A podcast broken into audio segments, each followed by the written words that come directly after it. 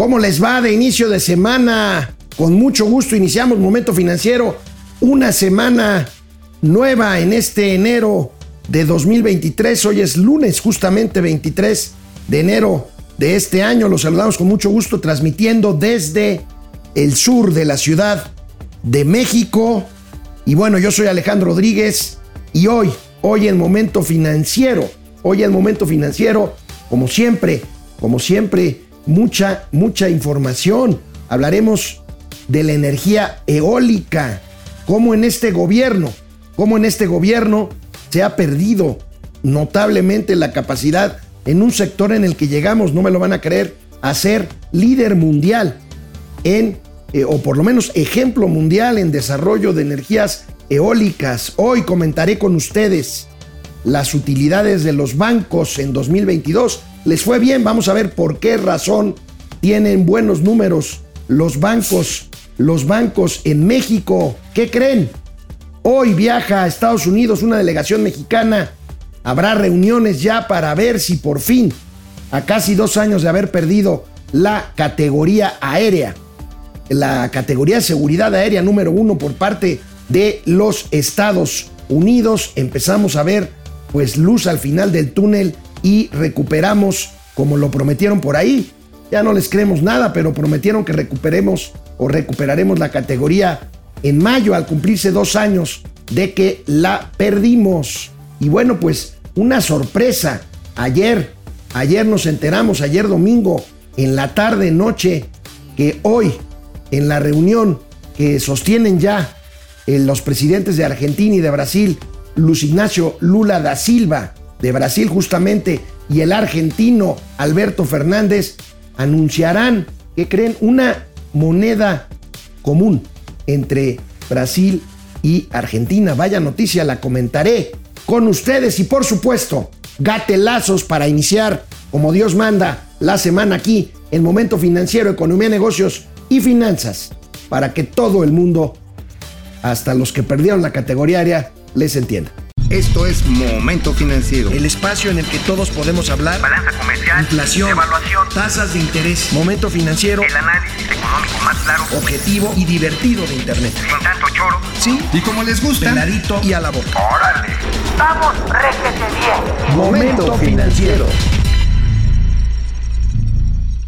Sobrinas, sobrinos, siempre buscar trabajo, cambiar de empleo resulta muy complicado, pero hoy Hoy ya no más porque existe la aplicación JobLab. Los invitamos a descargar JobLab que te acerca con los mejores empleadores de México. Solo busca en tu tienda virtual, en tu tienda virtual, la que sea.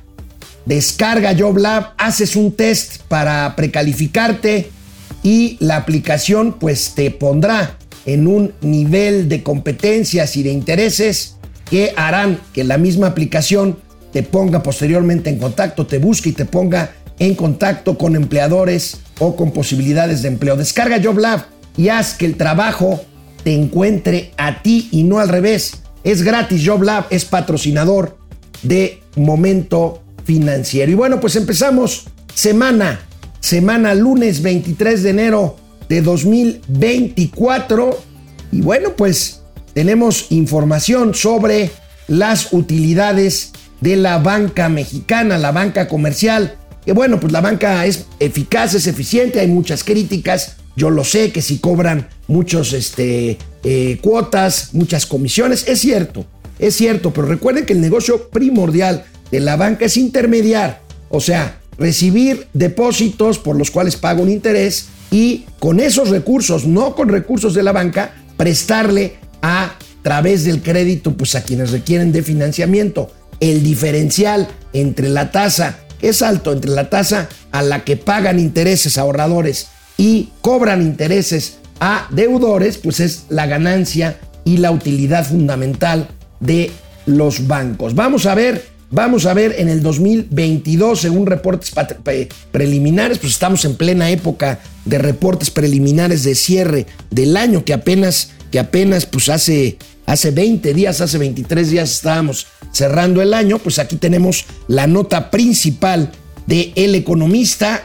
utilidad de la banca a noviembre de 2022. Esto no cambiará en diciembre. Superó el monto del 2021 completo. Esto quiere decir que habrá un avance interesante en las utilidades eh, de la banca que llega a 212 mil millones de pesos al cierre del onceavo mes del año. ¿Cuáles son? Pues las razones de este incremento, mayores ingresos a raíz del alza en las tasas, en las tasas de interés, fundamentalmente, pues por esto que les explico del diferencial de tasas. Por supuesto, los bancos están haciendo también estrategias para ser más productivos, más eficientes.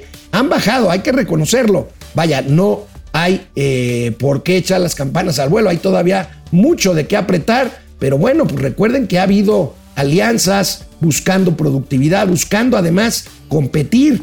Hay ahí eh, pues muchas eh, fusiones o acuerdos comerciales, por ejemplo, de tres, cuatro bancos que anuncian en conjunto que, por ejemplo, si los cuentavientes de estos tres o cuatro bancos van a retirar dinero de cajeros automáticos justamente de esas instituciones, pues no cobrarán comisión. Esto es una forma pues de hacer alianzas para poder competir, porque bueno, pues en un inicio uno solamente podía retirar dinero del banco en donde tiene uno la cuenta para no cobrar comisión. Si eh, buscaba un cajero de cualquier otro eh, banco, pues eh, pagaba una comisión. Generalmente es entre 25, 28, 30 pesos por cada operación, que fundamentalmente pues son retiros. Y bueno, pues esto es lo que está haciendo la competencia de los bancos. Va a ser interesante, va a ser interesante eh, a fines de marzo, principios de abril, pues ver eh, cuáles son los resultados ya consolidados que reporte la propia banca a través de la Asociación de Bancos de México en su convención anual, que pues Mauricio Flores y yo tenemos ya muchísimos años acudiendo fundamentalmente o la mayor parte de las veces al puerto de Acapulco. Este año la convención bancaria se traslada a la ciudad de Mérida, Yucatán, desde donde estaremos transmitiendo en su momento y en donde estaremos viendo la asunción como presidente de los bancos de el eh, pues director general de Banca Coppel, un banco pequeño, bueno, un banco pequeño en cuanto a marca y en cuanto a número de empleados, porque en cuanto eh, a cuentas, pues son bancos que atienden un segmento que tradicionalmente no se atendía, son eh, grandes eh, clientes que no están sujetos a una calificación crediticia tradicional, o sea, no tienen historial de, de crédito como tal, o si lo tienen, pues no lo tienen en muy buenas condiciones, gente de un segmento pues más bien modesto, y a donde pues llegan bancos como Banco Coppel, Bancoppel o Banco Azteca a pues tratar de acreditar a estas personas. El señor Julio Carranza, el presidente de Bancoppel, será el nuevo manda más de la Asociación de Bancos de México, el representante de, esta, de este importante sector, de este importante sector de la economía o del sector financiero mexicano, la banca. Julio Carranza será el nuevo presidente de la ABM a partir de la convención de la Convención de Mérida. Hablando del sistema financiero, un paréntesis que quiero hacerles, pues mucha información también sobre las Afores, que es un, es un participante pues muy importante en el sector financiero, maneja 5 billones de, de 5 billones de pesos en recursos de los trabajadores de las Afores, eh, pues eh, el sector justamente de las Afores que está reportando pues un año complicado al, revés que el de la banca, un año de eh, pues números no tan positivos, fundamentalmente ya lo hemos dicho aquí, pues por el tema de que se les redujo eh, desde la CONSAR, desde la Comisión Nacional del SAR, que es la autoridad regulatoria del sector Afores, de las comisiones que cobran por los recursos que nos manejan a los trabajadores que tenemos nuestra cuenta individual del SAR en nuestra Afore. Bueno, pues ahí están dos de los principales sectores del sector o subsectores del sector financiero, que son los bancos, los bancos y las Afores. Pero bueno, pasemos al tema energético. Bueno, me llama la atención. Siempre, bueno, siempre tratamos aquí de revisar, de revisar eh, por dónde viene la tendencia informativa en los principales medios. Primero los especializados y luego los de información general. Y llama en ese sentido la atención no se me enojen, Chairos, del Pasquín Inmundo de nuestros amigos de Reforma que hoy encabezan su edición de lunes eh, con el tema de la energía eólica. Y aquí sí, pues quiero eh, pues enfatizar en el desastre que ha implicado la política energética de la 4T, que privilegia pues a la CFE y a Pemex, sobre todo en función de seguir produciendo energía en base a orígenes fósiles.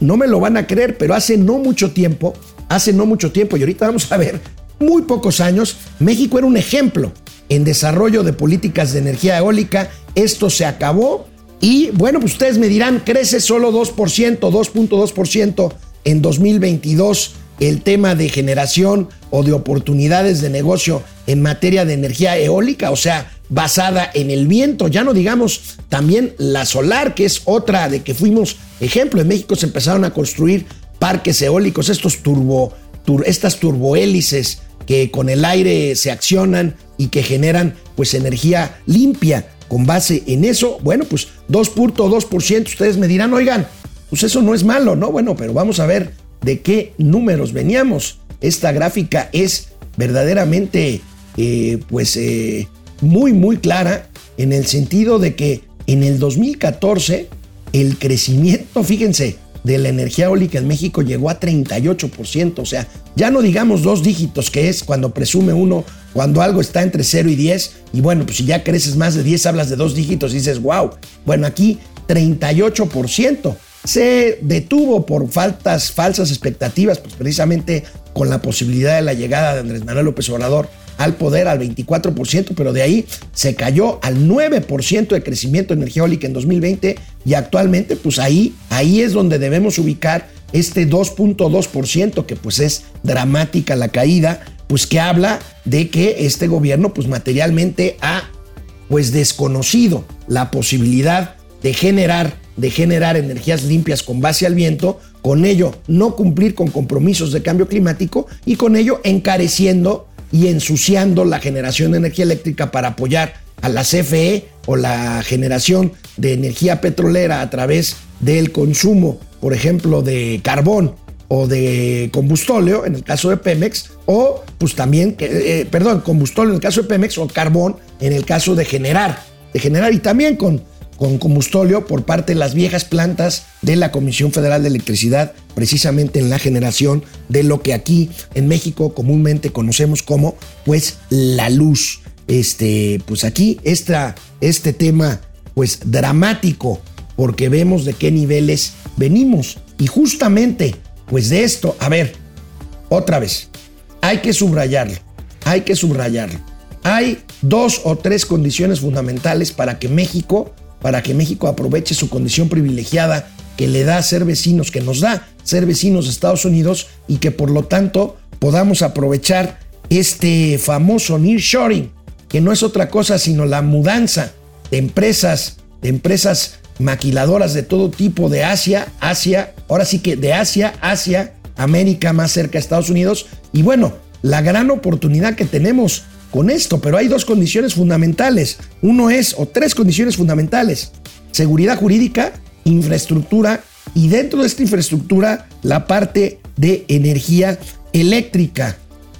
Otra vez, México va a tener muchas empresas nuevas por esto en nearshoring, pero podría ser mucho más si se atendieran estas necesidades que empiezan pues por desdeñar las energías limpias, eólica, del viento o solar, pues con estos paneles que ustedes conocen y que han visto por ahí en algunas regiones de Tamaulipas, de Sonora o de otras partes de la República Mexicana. Y bueno, por eso pues me permito tomar, eh, anoche transmitió el financiero televisión un programa muy interesante, bueno, su programa de entrevistas de los domingos que se llama La Silla Roja, y ayer habló con un economista connotado, Luis de la Calle, un consultor de altos vuelos que ha sido eh, pues fundamental en el entramado que tenemos hasta ahorita vigente, aunque todavía haya problemas por ahí, pero tenemos un entramado vigente de acuerdos comerciales con Estados Unidos y Canadá, el TEMEC.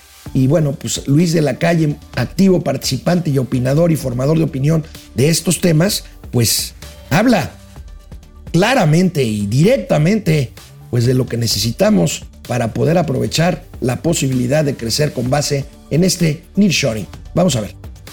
En el panorama general, ¿nos hemos vuelto menos competitivos? Sí, somos menos competitivos de lo que seríamos si hubiéramos promovido este sexenio la inversión privada en generación. Bueno, pues ahí, ahí tenemos claramente lo que dice Luis de la Calle, eh, gracias a nuestros amigos Leonardo Kurchenko, Enrique Quintana y Víctor Piz del Financiero, eh, que nos facilitan este material. Y bueno, pues ahí tenemos justamente con lo que empezábamos el tema de la energía eólica. Aquí está, tan claro, tan claro como eso. Pero Luis de la Calle va un poco más allá y veamos precisamente en la edición del financiero que desglosan un poquito más lo que dijo en este programa anoche de la silla roja. Ahí tenemos a Luis de la Calle. Si hacemos cosas para, para desincentivar las inversiones, el beneficio sería modesto. O sea, lo que está diciendo es que sí hay beneficio, pero podría ser mucho mayor. El beneficio es porque estamos aquí, a la vuelta. Y entonces, pues las, las inversiones de todos modos van a llegar, pero podrían llegar más. Hay inversiones, dice Luis de la Calle, monumentales que están llegando a Reynosa a pesar de los problemas. Fíjense, Reynosa, una ciudad abatida, abatida por la violencia y que de todos modos está recibiendo estas inversiones. Imagínate lo que sería si tuviéramos garantía de cumplimiento de contratos, seguridad jurídica y luz barata y absolutamente disponibles en riesgos de cortes, en riesgos de eh, pues apagones que pues ahí están, ahí están latentes, ahí están latentes pues por precisamente por negarnos con base en este falso nacionalismo de eh, pues hacer disque sobrevivir a CFE o a Pemex que están materialmente quebradas, que pierden cientos de miles de millones de pesos al año, bueno, pues que en lugar de aceptar la inversión privada de otros que puedan llegar a explotar en fuentes mucho más baratas para producir y poner a disposición de la industria en territorio mexicano luz eléctrica. Pero bueno, veamos algo más de lo que dijo muy claramente, es muy elocuente, muy claro, muy directo, Luis de la Calle ayer a nuestros amigos del Financiero Televisión. La, la queja de Estados Unidos y Canadá es la siguiente. O sea, no están pidiendo nada sobre la propiedad de los hidrocarburos, claro, ni la soberanía sí. nacional. Dame tu petróleo, Dame no, tu nada, petróleo, nada. ni quiero controlar tu política Claro. energética, nada de eso. Lo, lo único que están diciendo es, oye, a mis inversionistas y a mis proveedores de servicio, los tienes que tratar exactamente igual Que a los locales. que a Pemex y a CFE. Un trato igualitario ante la ley, pero el trato igualitario ante la ley es el corazón del Estado de Derecho. Entonces, la solución del conflicto de energía, ya sea que lo resolvamos a través de un consultas, o a través de un laudo arbitral, o a través de sentencias de la Suprema Corte en México, puede tener un impacto tremendamente positivo para el establecimiento del Estado de Derecho en México, porque estarías logrando en un sector altamente simbólico, como es la energía, en la electricidad sobre todo, sí. El, el principio de no discriminación ante la ley y convencer al gobierno mexicano de que ese principio de no discriminación favorece también a Pemex y a CFE.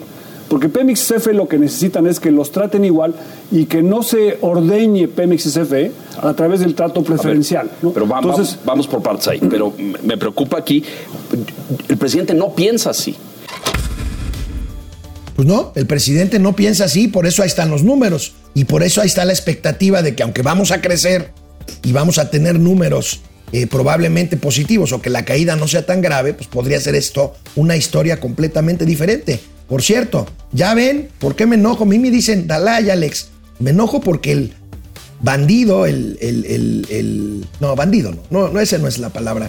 El, naco de Mauricio Flores Arellano que se quiere, eh, pues, lucir con palabras rimbombantes y domingueras, pues vean a Luis de la Calle tan clarito, sin usar tecnicismos, con el lenguaje llano y pues además bastante mejor parecido que nuestro querido amigo Mauricio Flores Arellano, que ahorita estará, estará curándose la cruda ahí en el Torito. Ahí tenemos lo que dice Luis, Luis de la Calle. Y hablando de Estados Unidos, bueno, pues, ay Dios. Pues mucho Santa Lucía, mucho decreto para llevarse la carga para allá, muchos vuelos a Caracas, muchos vuelos a La Habana, que tampoco son muchos, pero bueno, ya llevamos ocho, un año, ocho meses de haber perdido la categoría aérea, esta calificación necesaria, no nada más para México, para todos los países del mundo que quieran intercambiar tránsito aéreo con los Estados Unidos. ¿Por qué? Estados Unidos, bueno, pues ahí. Miren, si ustedes van a decir, pero ¿por qué Estados Unidos? Bueno, allá ustedes, si no quieren reconocer esto que pasa no nada más en este sector, sino en muchos otros, y que muchos países lo aceptan, pues allá ustedes. Aquí el caso es que no se pueden abrir nuevas rutas a Estados Unidos en una cosa que es pues verdaderamente eh, dramática. No hay un país que tenga más tráfico aéreo con Estados Unidos que México. Y México está degradado a la categoría 2. Pero bueno, dentro de esto una noticia pues esperanzadora, aunque bueno, ahí está el, la duda de que estos cuates se la pasan mintiendo. Bueno, esta semana, concretamente hoy, viajaron un equipo de alto nivel encabezado por el secretario de Comunicaciones y Transportes, este, el señor Jorge Nuño, a Estados Unidos para reunirse con sus contrapartes, para reunirse con sus contrapartes en Estados Unidos de la FAA, de la eh, Administración Aérea eh, Federal de los Estados Unidos, pues para tratar de ver cómo vamos y qué es lo que falta. Recuerden que iba a haber una reunión que se pospuso pues, por el lamentable hecho de hace algunos días que paralizó el tráfico aéreo en los Estados Unidos y que por cierto, entre paréntesis, y aquí sí dando el beneficio de la duda de algunos chairos por ahí, bueno, ¿y por qué no le quitaron la categoría 1 a Estados Unidos por este hecho? Bueno, Estados Unidos de entrada tiene miles y miles y miles de operaciones diarias y miles de operaciones diarias con este, eh, muchos países del mundo y bueno, pues ahí está. Recuerdo cuando el 11 de septiembre cuando los atentados, eh, en cuanto se pues confirmó que se trataba de un atentado usando aviones comerciales contra el World Trade Center, se vino eh, un, un operativo para bajar más de 5 mil aviones del aire en todo el territorio de los Estados Unidos en una operación histórica nunca antes vista de eh, limpiar el tráfico aéreo en aquel entonces pues para prevenir nuevos ataques terroristas y que duró varios días y que pues recuerdo que algunos amigos se quedaron varados varios días en algún destino de Estados Unidos porque simplemente no hubo vuelos. Pero bueno, aquí se trata de que esta delegación mexicana ha prometido, pretende recuperar la categoría 1 de seguridad aérea con los Estados Unidos en mayo, cuando se cumplan dos años de que la perdimos. Bueno, esta promesa, pues yo no soy tan optimista, deseo que se cumpla porque créanme que hace falta que recuperemos esta categoría, deseo que se cumpla, pero bueno, si va a ser igual que la promesa de que la refinería Dos Bocas refinaría barriles de gasolina a finales del año pasado, o de que íbamos a crecer 6%, o de que la pandemia iba a durar un par de meses, o de que, díganme ustedes, tengamos un sistema como el de Dinamarca, que ya van dos años que lo promete para diciembre, ya lo prometió para este próximo diciembre y tampoco lo va a cumplir. Bueno, pues yo espero que aquí sea la excepción que confirme la regla. Esperamos que esto, que esto suceda así. Recuerden, cuando esto sucedió en mayo de 2021, o sea, ya vamos para dos años, pues salieron los clásicos corifeos y voceros oficiosos de la 4T a decir, no, pero es que Felipe Calderón también perdió la categoría 1, ¿sí? Nada más que la recuperó, les recuerdo en cuánto tiempo, en cuatro meses. Hicieron la tarea. O sea, sí se descuidaron, sí la perdimos, pero hicieron la tarea rápidamente y la recuperamos en cuatro meses. No quiero decir nada del gobierno de Felipe Calderón, son datos duros que aquí no han sido capaces en un año, ocho meses, de recuperar la categoría aérea. Vaya, ya no digamos, ya no digamos eh, capacitar y certificar controladores aéreos en otros años fue orgullo, orgullo de la industria de la industria aérea. Bueno, vamos a otro, vamos a otro tema.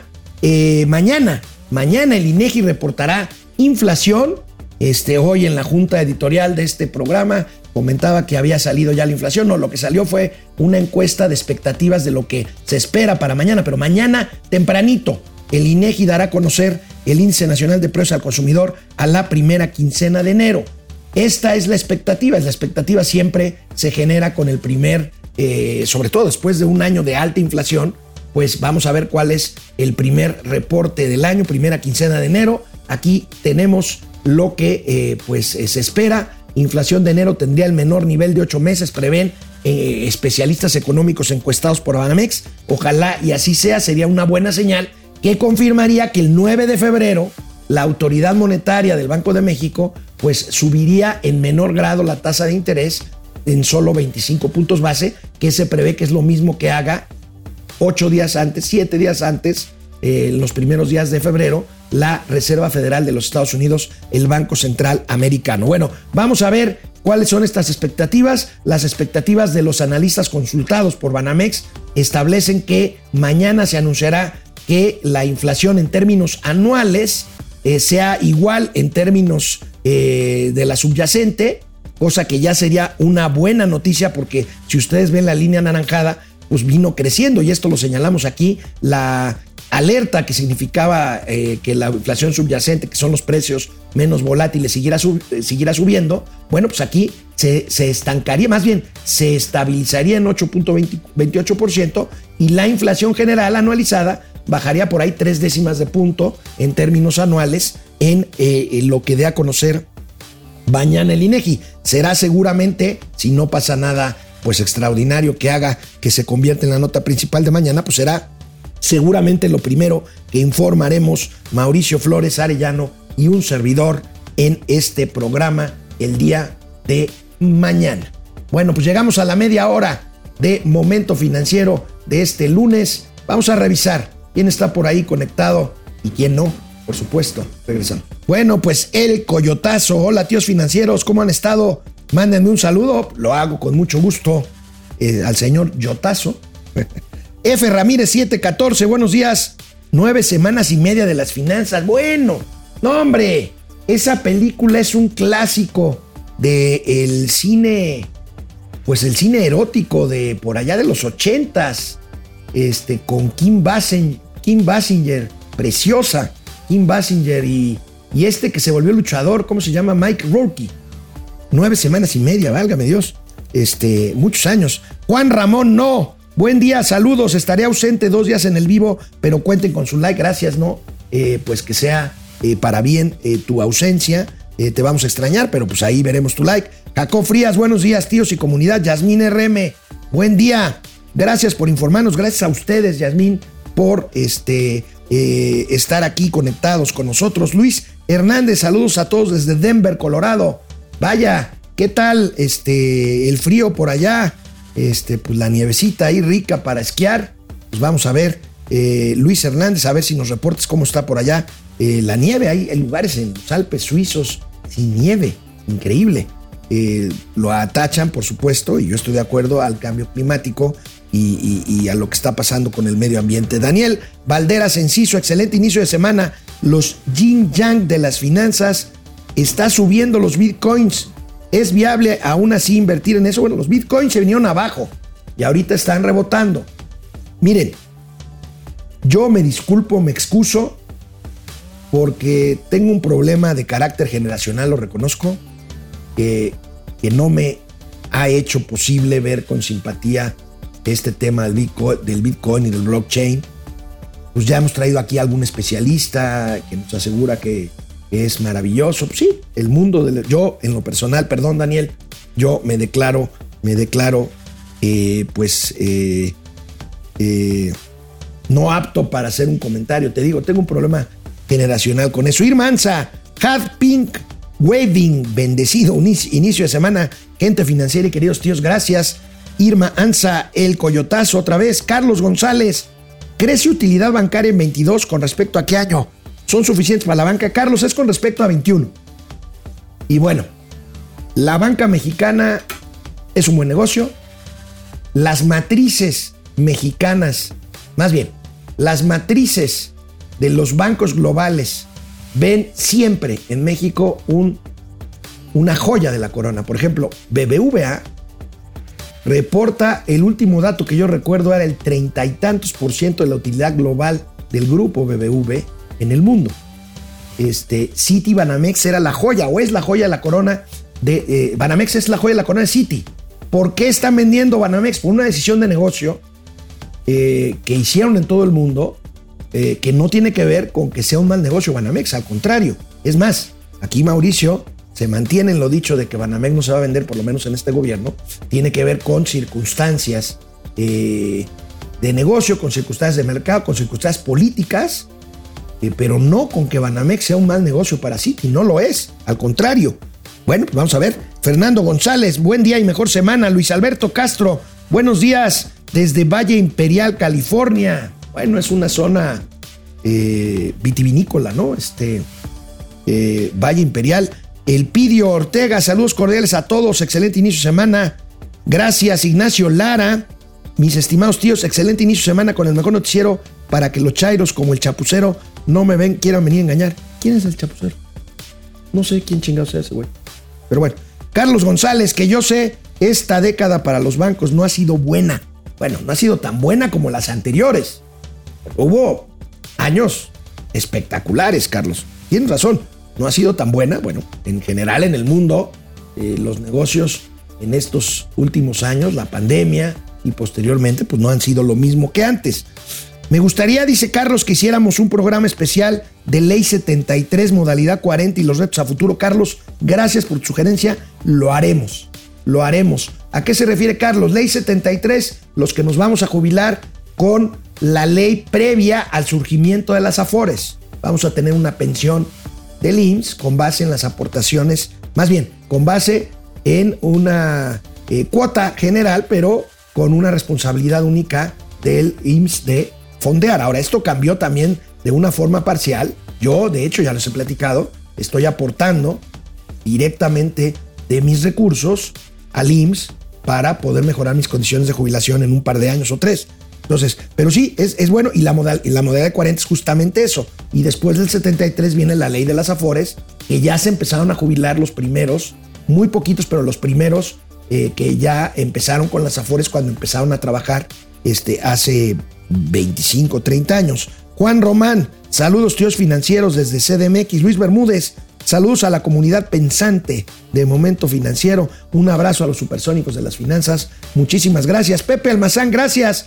AMLO dice que son miserables aquellos que le desean la muerte a Gers Manero y coincido con él. Lo que me llama la atención es que a él no le parezca miserable que Gers Manero mantenga en la cárcel por un año a una mujer con delitos fabricados para su venganza personal. Este es un tema muy complicado.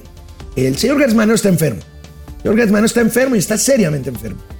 Este, vacíos de información desde Palacio Nacional, que por cierto, digo desde Palacio Nacional porque ellos empezaron a especular sobre el tema, o por lo menos no quisieron contestar pregunta, pero es que en eso se ha convertido la mañanera. La fiscalía es autónoma, o teóricamente autónoma. Tendría que ser la propia fiscalía la que saliera a aclarar cuál es el estado de salud de Gers Manero. El fin de semana hubo una serie de rumores de que el fiscal había muerto ya. Lo que sí es un hecho confirmado esta mañana por el presidente de la República es que fue operado de la columna vertebral en un hospital de, Baltimore Justamente hoy tendremos gatelazos derivados de este hecho. Juan Manzanero, buenos días a todos. José Almanzán Mendiola, 2.221 homicidios dolosos durante el fin de semana, 41 mil, no, 144 mil en el sexenio. un fin de semana de terror. Matanzas, dos en Michoacán, que yo recuerdo, una horrible en Guerrero, otra, y una espantosa en la carretera Jalapa-Veracruz, en el estado que mal gobierna el señor Cuitlagua García, que no sabe ni lo que ignora. Bueno, Fidel Reyes Morales, el ejemplo de energía eólica se lo llevó el viento. Buen, buen, este, buena frase. Lamentable, pero buena. La cuarta retroceso, dice Héctor García. Mau Ríos, buenos días, camaradas. ¿Dónde están todos aquellos chairos que le decían que Peña Nieto merecía cárcel por plagiar su tesis? Bueno, ahorita los chairos están diciendo, oigan, pero Enrique Peña también plagió la tesis. Sí, ¿y saben qué? Los mismos que dieron a conocer el plagio de Enrique Peña Nieto o que le dieron vuelo, son los mismos del caso Yasmín Esquivel. Lo que pasa es que son hipócritas, porque eso de mala memoria ya no está. Ya hay que decir las cosas como son. Son hipócritas, son lambiscones y en muchos casos son chayoteros. Eso que les encanta decir sin entender ni siquiera lo que es. Chayotero es lo que ustedes están haciendo, compañeros, recibiendo dinero y recursos para hablar bien del gobierno en el poder, del gobierno en turno. Laguser lo va a prometer para diciembre del 2024 cuando ella no esté, se refiere a la categoría área. José Jorge Sánchez, buen día desde Tampico, saludos. Échate por ahí una jaivita rellena a mí. Eh, salud, Minerva Barrón, no escuché. ¿Por qué no está el tío Mao? Es lunes, Minerva. Las malas lenguas lo ubican en el torito o en alguna cantina curándose la cruda del fin de semana. Las versiones oficiales que no se merece este gandul. Es que está en TV Azteca grabando un programa, un programa eh, que se transmite justamente los lunes por la noche por ADN Canal 40.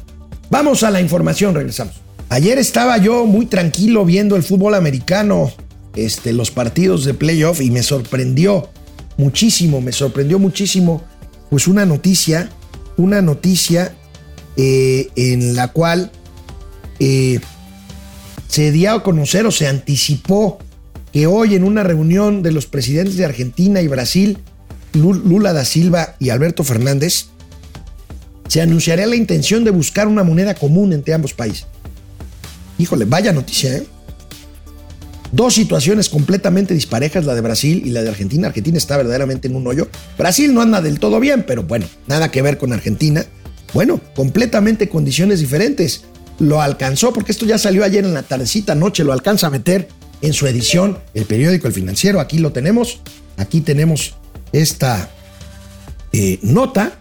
Argentina y Brasil anunciarán moneda común en la CELAC, en la Comisión Latinoamericana. El ministro de Economía argentino aclara que se trata de un largo camino. Vaya que sí, se llamaría la moneda sur. Bueno, pues estos sueños guajiros, yo no le veo, la verdad, pues gran lógica. Sería un anuncio entre hoy y mañana.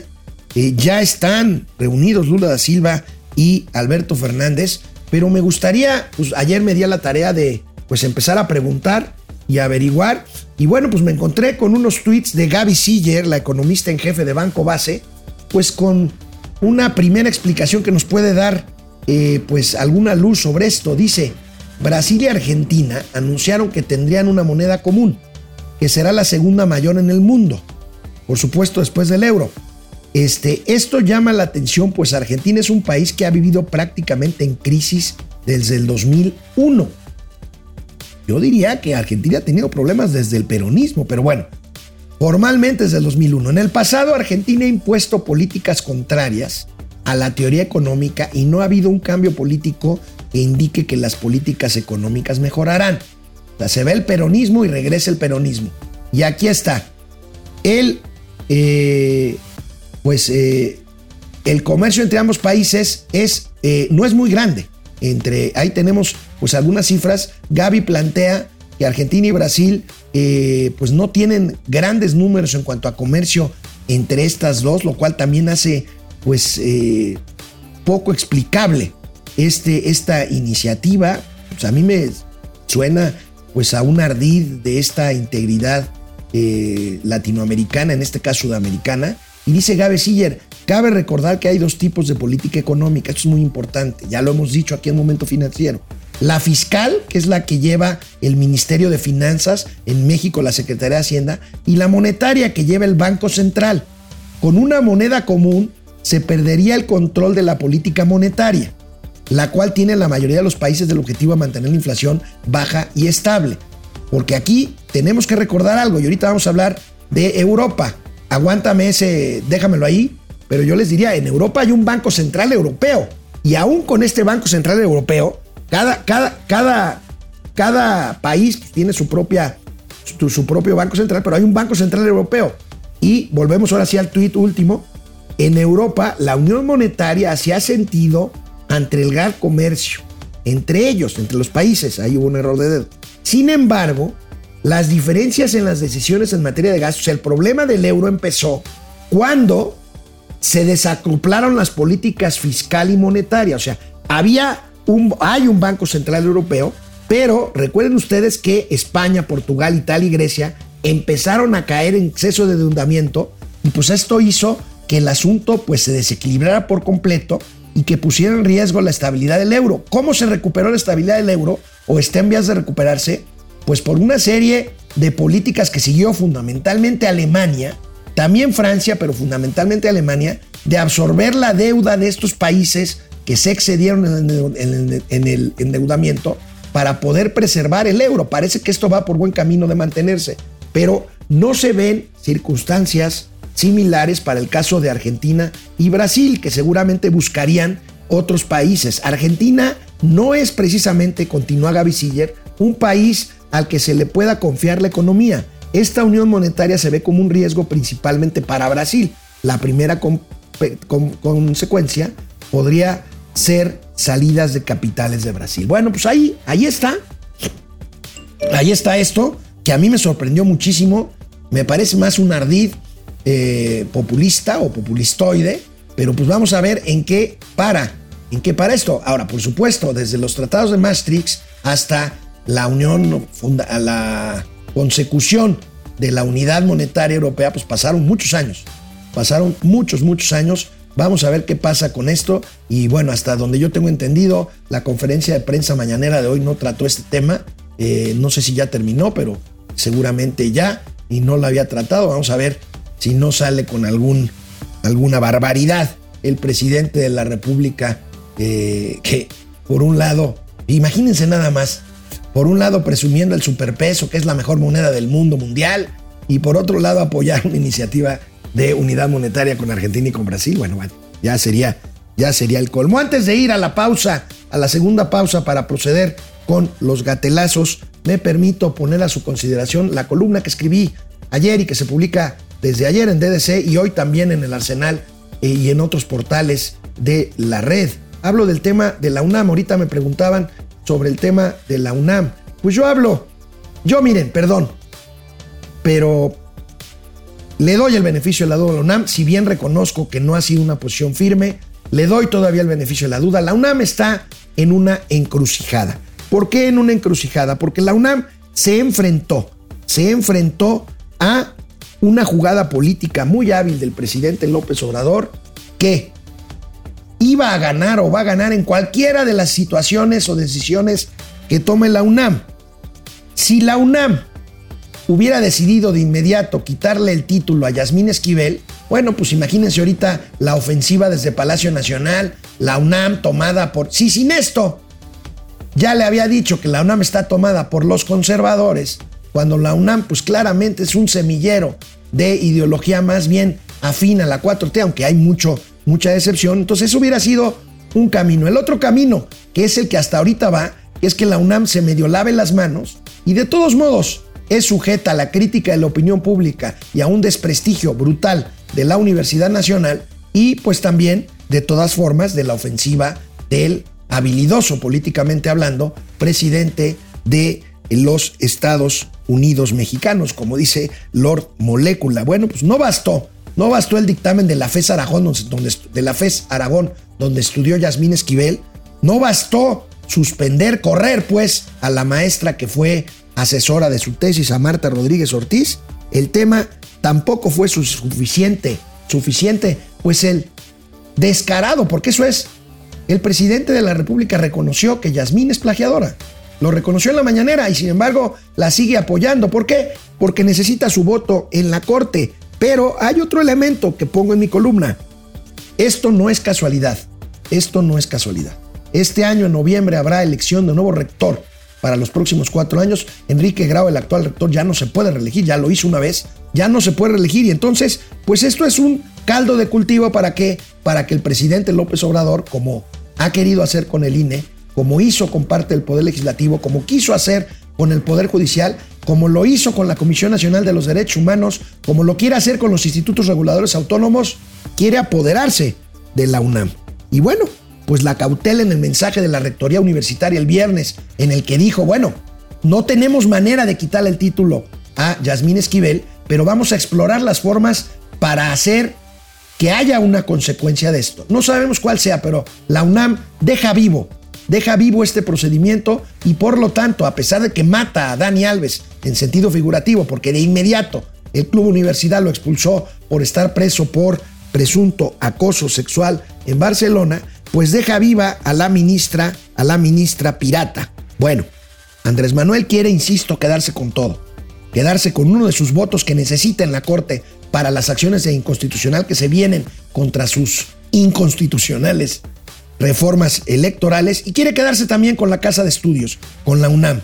Pero, y otra vez cito al fútbol, porque ya hablé de Dani Alves, jugador de los Pumas, ex jugador de los Pumas, otra vez, futboleramente, la pelota está en la cancha del rector Graue, que ya se va en unos meses, del Consejo Universitario y del Tribunal Universitario. Esa, escribo y concluyo mi columna, es la encrucijada de la UNAM. Y yo le digo, señor rector, remate la gol ahí la tiene. Que no le tiemblen las piernas en el área chica. Vamos a ver qué pasa y cuándo pasa en la Universidad Nacional que pues ha extendido el plazo para una determinación más eh, contundente. En el caso de esta ministra, Yasmín Esquivel, que tiene todo, menos dos cosas. Aparentemente título y vergüenza. Vamos a los comentarios y regresamos con los gatelazos. Gracias por conectarse, Cintia Martínez. Buenos días. Tíos, ¿cómo verían que José Ángel Gurría para presidente?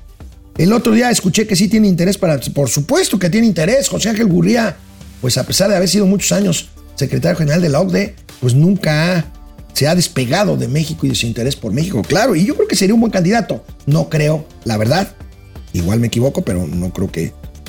Pues ha estado mucho tiempo fuera de México, aunque nunca se ha desligado. Como digo, Claudia, Rosa, González, tíos, espero que estén bien. Feliz inicio de semana, que sea muy exitosa. Gracias. Claudia, Aurora Ortiz, tíos, no hay peor chairo que el que no quiere ver. No. Fifinio Liberal, para robarse lo más que puedan. Gracias. Freddy Zacarías, saludos desde Macuspana, Tabasco. Oscar Ibarra, saludos Doc Holiday y Bat Masterson de las finanzas. Gracias. Conejo Blas, deberían tener un estudio alterno desde el Torito. Sí, buena idea. A ver, es buena idea, ¿eh? Y ahí parte del, del crew, del equipo de producción, podría de una vez aprovechar y quedarse ahí, porque llegan aquí en unas condiciones los lunes que ahí luego les cuento, ¿eh? Son buenos los desayunos en el Torito, me dice el ingeniero de sonido que ah, eh, habla, de, habla de, de oídas nomás. Video Fanny, Job Love, gracias. Leti Velázquez, eh, hola queridos amigos financieros, gracias. Roberto Mata, saludos a Shakira y Piqué. Bueno, María Rogers, desde México, lindo y querido, gracias. Pupi Noriega, gracias, maravilloso inicio de semana para ti también. Fernando Ojeda, desde Los Cabos, trabajando y escuchando mi programa favorito, gracias. Qué envidia, qué envidia. Jacob Frías, pero tío Alex, con Calderón ya tendríamos la categoría 1. Aquí ya van dos años. Pues sí. Revista Panal, saludos al tío, que hoy me lo dejaron solo. Aquí estoy muy contento porque no estoy solo, estoy con todos y todas ustedes. Ana María Alday, gracias. Lilia González desde San Luis Potosí. Jomel Toxi, Toxki, desde Puebla, saludos al Angelópolis. Eh, el Coyotazo, ya te saludamos, no seas así. Raúl Anaya, mi tiempo de capacitarme y reírme a mis Sánchez con sus gatelazos. Gracias desde Querétaro. Gracias, María, María Teresa, presentes de Querétaro. JBD Valentine. Si Brasil y Argentina van a tener una moneda común, van a caer juntos. Pero si los dos tienen problemas económicos, solo sumarán sus fracasos económicos en una sola moneda. Se me hace muy cuesta arriba. Vamos a ver. Este. Freddy Zacarías, Gers Manero se está atendiendo en el Nisabe. Ahorita van a ver los gatelazos. Arlequín 69, ojalá AMLO no se le ocurra querer meter a México en ese ajo de la moneda común Brasil-Argentina. Bueno, ¿quién manda en la UNAM? Dice Arlequín 69, el rector del Consejo Universitario. A ver, el rector es la autoridad administrativa. El Consejo Universitario es una autoridad colegi- colegiada. Y el máximo órgano de gobierno es la Junta de Gobierno. Así está. Así está, y lo digo con conocimiento de causa, aunque fui miembro del equipo de comunicación de la Universidad Nacional Autónoma de México, allá en la Rectoría, hace ya muchos años, 40 años para ser exactos. Máximo Santana, a la UNAM le da miedo, pero no, pero no, no, no de todos modos se le van encima. Así es que es mejor enfrentarlo, le faltan tanates a la UNAM. Bueno, yo sigo diciendo, le doy. ¿Y saben qué? Aquí, aquí no decimos mentiras, les confieso. Aparte del inmenso cariño que le tengo a la UNAM, esa columna se la dediqué a mi querido y finado padre, a don Raúl Rodríguez Ruiz, que a mí me enseñó a amar a la universidad. Nunca me acerqué siquiera tantito al inmenso amor que mi padre le tuvo a la UNAM, de donde fue catedrático pues materialmente toda su vida. Y bueno, yo le sigo dando el beneficio de la duda a la gran institución universitaria que es la UNAM. Vamos a los gatelazos. Ah, qué caray con las corcholatas y con las campañas anticipadas. Hoy le tocó al inefable mayordomo Igor, el mayordomo de Conde Pátula de Bucareli, Adán Augusto López, secretario de Gobernación, y sus amigos futbolistas que hay como no queriendo la cosa, pues hacen campaña por el señor Adán Augusto. Vean. Secretario Adán, ¿cómo estás? Soy Giovanni Dos Santos y estoy muy a gusto con su amistad. Le mando un fuerte abrazo. Amigo Adán Augusto, te quiero mandar un fuerte abrazo, desearte todo lo mejor para este año, cuídate mucho, que vengan cosas muy fregonas. Adán Augusto, ¿cómo estás? Te mando un saludo. Siempre vamos a estar a gusto contigo. Tu amigo Braulio Luna, que estés muy bien. Pues miren, ya cartuchos quemados del fútbol mexicano. Pero bueno, pues ese. Y saben qué es lo más curioso: que todo el mundo se hace guaje, por no decir otra cosa. Todo el mundo se hace guaje y ahora resulta que ante un evidente delito, pues todo el mundo aclaró que no. Dice Giovanni Dos Santos: No, no, no. Yo le mandé un saludo normal. A mí nadie me dijo nada, ni me pagó, ni nada. Ahí está Giovanni Dos Santos, pero también Braulio Luna. Este, ahí está. No, no, no, no, no, no, no. Yo pues es que somos cuates, a mí nadie me dijo, bueno, no tengo el de, el otro, el de, ¿cómo se llama? Todo es culpa del Ayun. Miguel Ayun hasta se enojó y tuiteó que se lo comprueben y que no sé qué, muy molesto, pero el propio secretario de Gobernación dicen, yo le pido, hagan de cuenta Claudia, yo le pido a las personas que de motu propio y sin ninguna presión de por medio me apoyan, que se esperen a los tiempos jurídicamente viables y aceptable. Eh, todo el mundo se hace guaje con esto. El caso está en que se les están descontrolando las corcholatas al presidente de la República. Haber destapado a doña Claudia desde el 2021 fue una osadía, señor presidente, y aquí está. Falta, falta más de un año, año y medio casi, para la elección y esto ya se está desbordando. Bueno, aquí los futbolistas, ¿se acuerdan de aquellos futbolistas en pleno Mundial de Fútbol apoyaron al Partido Verde y que los multaron? Bueno, pues me dicen los que saben que pues la multa está incluida en el varo que cobraron por mandar saludar a Adán Augusto. Bueno, el fin de semana, ya lo comentábamos ahorita con nuestros amigos que se conectan y que nos mandan mensajes. Circularon muchos rumores el fin de semana sobre la salud del procurador, más bien, del fiscal general de la República, supuesto fiscal autónomo, no es tan autónomo como quisiéramos, Alejandro Gersmanero. Incluso hubo versiones de que había muerto. A mí me da gusto que no haya muerto, sé que está muy enfermo, está convaleciendo de una operación de columna, pues los gatelazos al respecto, porque, pues, por eso les digo, para tener la lengua larga y el Twitter largo hay que tener la cola corta. Aquí lo que tuiteaba hace algunos años doña Citlali Hernández, actual secretaria general de Morena, Quitaremos la atención médica privada a funcionarios, dice AMLO. Irán al IMSS o al ISTE, dice. Pues sí. Este fin de semana me enteré que hay una clínica general del IMSS en Baltimore, ahí juntito a Washington, en la Unión Americana. Y bueno, pues ahí, ahí tenemos, ahí tenemos, como dice Morena, es lo mismo el hospital del IMSS. Adivinen quién es esa persona que está hablando por teléfono en la sala de espera del hospital ABC, el hospital más machuchón y más fifí de la Ciudad de México, el hospital inglés. Delfina, Delfina, la maestra Delfina Gómez, la delincuente electoral confesa y sentenciada, la que le pedía el 10% a sus empleados, estará usando algo de esa lana para pagar ahí una consulta, si es una consulta especialista, pues échele mínimo 3 mil pesos la consulta, una consulta de 20, 30 minutos, 3 mil varos, ya no digamos un estudio más complejo o, no es el caso porque la hemos visto muy en campaña, una hospitalización pues es carísima. Bueno, pues ahí está, agarraron también a la candidata morenista al Estado de México, a Delfina Gómez. Bueno, pues Aquí un gatelazo muy simpático. El sabotaje del metro. Ya ven que todo lo que pasa en el metro, eh, bueno, pues este fin de semana no fue la excepción. Pues incluye el enojo de los conductores y la risa de los pasajeros porque los regañan. ¿Para qué? ¿Para qué abran las puertas ustedes? Porque no sirven, pero se enojan. ¿El metro de la línea B no abría las puertas al llegar a las estaciones? ¿Qué pedo?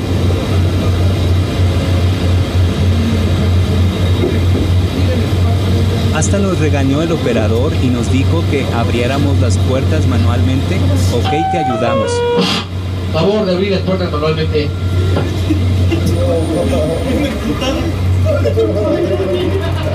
Y apagaba el tren y volvía a prender para ver si así funcionaba, pero en el alto.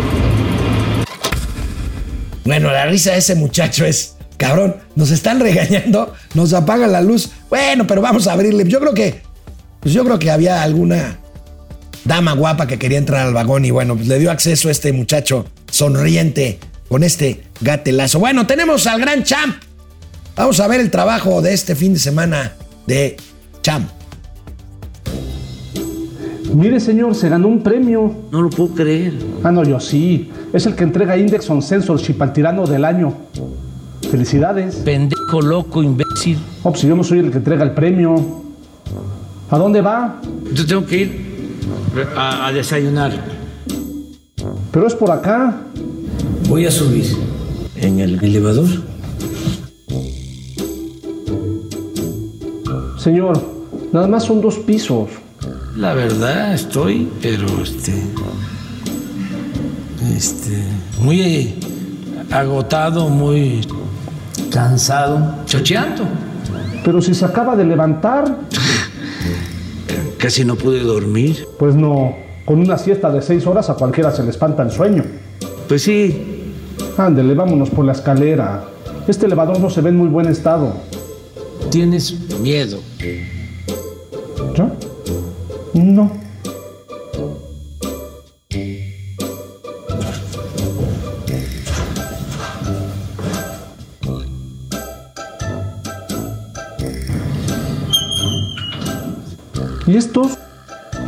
Tienen hambre. Pues sí, pero no cabemos todos. Sí, sí, sí, sí.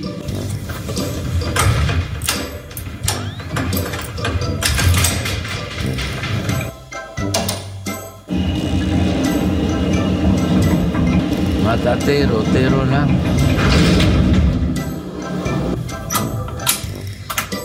¿Qué está pasando?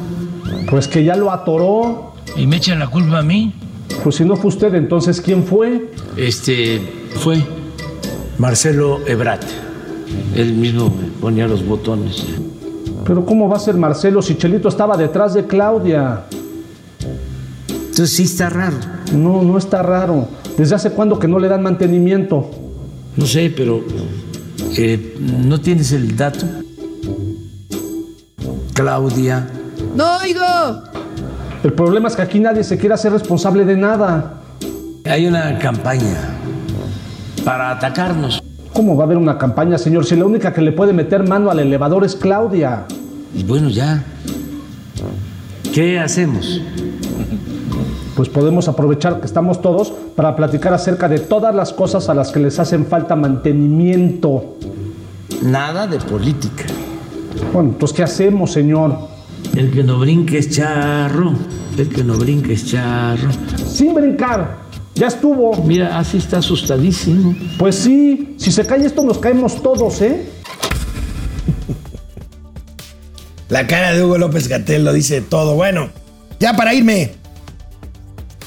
El presidente cree que todo gira a su alrededor. Todo. Todo, todo. Hasta, lamentablemente, dice, si se hubiera muerto Ciro Gómez Leiva, pues lo importante no hubiera sido la vida de Ciro Gómez Leiva, sino imagínense cómo me hubiera ido, dijo el presidente. Bueno, no dijo lo de que no era importante la vida, pero pues lo, lo, lo planteó indirectamente así. Bueno, pero es más, el presidente cree, está convencido de que nadie sabíamos nada antes de que él llegara a iluminarnos con su infinito conocimiento. ¿Y la mayoría de los mexicanos? No sabía que habían comprado un avión de lujo, no sabían que los ministros de la Corte ganan 500 mil pesos mensuales. ¿Qué van a saber? Que lo de Mola gana 2 millones de pesos mensuales, que tiene seis departamentos en la Ciudad de México, uno en uno de los edificios más lujosos, que tiene una casa de campo con bosque, con albercas, con lagos, en Valle de Bravo, que tiene departamentos en el extranjero. ¿Lo sabía la gente? No. ¿Sabían que hicieron un montaje cuando detuvieron al señor Vallarta y que ahí mismo me estaban dando sus apes en la televisión. No sabía lo de García Luna, que hoy comienza su juicio en Estados Unidos. No lo sabía. De cómo García Luna fue convirtiéndose en el brazo derecho, en el hombre fuerte de Felipe Calderón y terminó acusado de estar vinculado con la delincuencia organizada y por eso está siendo juzgado en Nueva York. Y todavía no se sabe mucho porque los medios no abordan el tema. En Estados Unidos, como van a empezar ya los juicios, ya hay más medios interesados. Pero aquí no hay nada. A ver, si no trae algo el Universal en la primera plana y este el Reforma. Ah, qué güeyes éramos, ¿verdad? Pero yo le daría la razón en algo al presidente aquí. Efectivamente, 30 millones de mexicanos fueron ignorantes en el proceso electoral de 2018. Ahí se las dejo. Nos vemos mañana.